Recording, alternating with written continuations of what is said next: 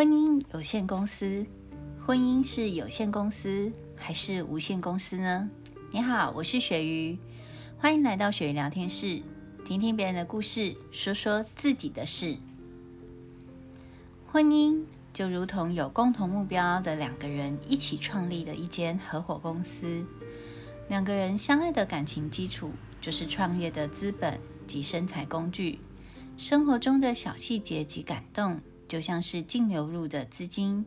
而日常的争吵及习惯与观念的不同，如同净支出的项目，一旦支出项目大于收入，这个婚姻公司就处在负债的损益失衡状态。这时候，身处婚姻中的你是该认赔杀出，选择离婚，还是持续经营呢？这貌合神离的两个人。婚姻是有限公司还是无限公司呢？大部分的人都会认为婚姻是个无限公司，因为当彼此成为伴侣时，诉说的深情誓词就像是爱情的永世保证书，这一辈子都是必须要对对方负全责，无论是生活上、经济上、教育上等，都需要不离不弃。就像是无限公司中对于负债应付的连带清偿责任。于是，在这样的普遍认知的情况下，当有一方在婚姻里的时候，爱上另一个人，选择离婚，另一半都是产生一种受害者的角色心态，先是否认，不想面对，接着一哭二闹。到最后，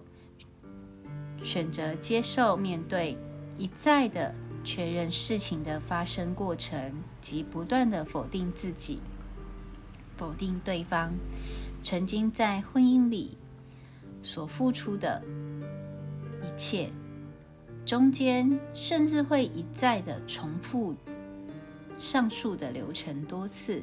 直到心死为止。当然，在婚姻中另有其他的恋情，无论如何，对另一半都是一种极大的伤害，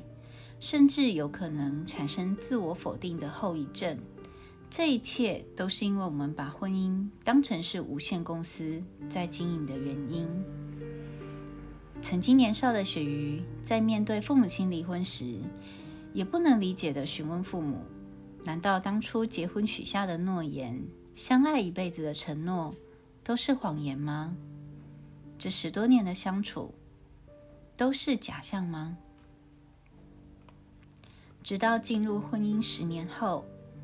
我才明白，所谓的婚姻，即使成为法定配偶，也没有办法承诺永远相爱，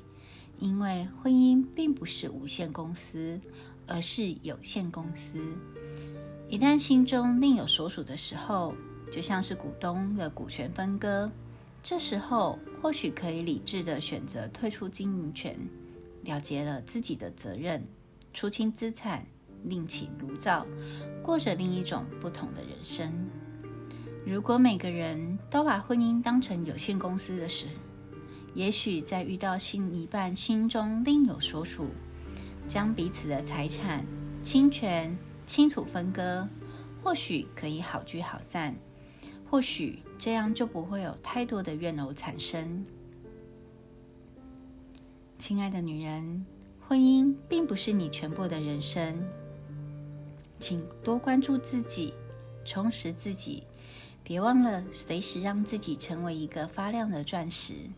当遇到另一半心有所属时，